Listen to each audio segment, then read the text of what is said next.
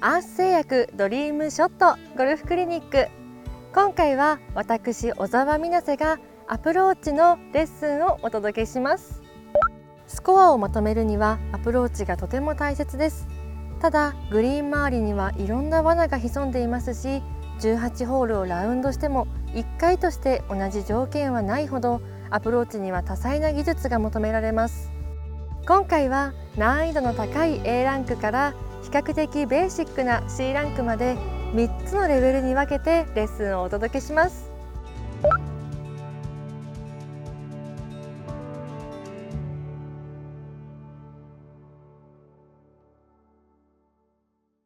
今回は難易度ランク B のアプローチショットです、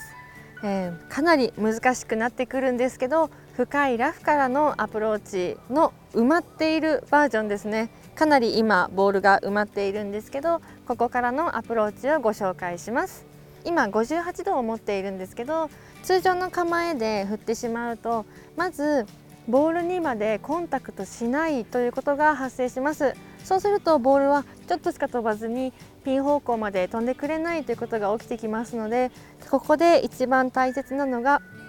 フェース面を立てるということが大切になってきます。立てた状態でグリップエンドが左の股関節の内側に来るように構えていきます。この時に、えー、グリップは少しいつもよりも強めに握っていきます。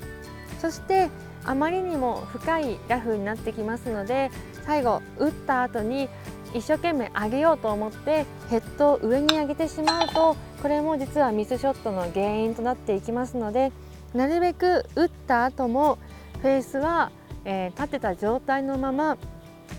打って終わりぐらいのイメージであまりフォローを大きく取ってかっこよく取っていくということは意識せずになるべく打って終わりという形をとっていただけたらいいと思います。バックスイングは少し大きく上げてバックスイング大きくフォロースルーは小さくというように振り幅を少し変えて打っていきます。では早速やっていきます。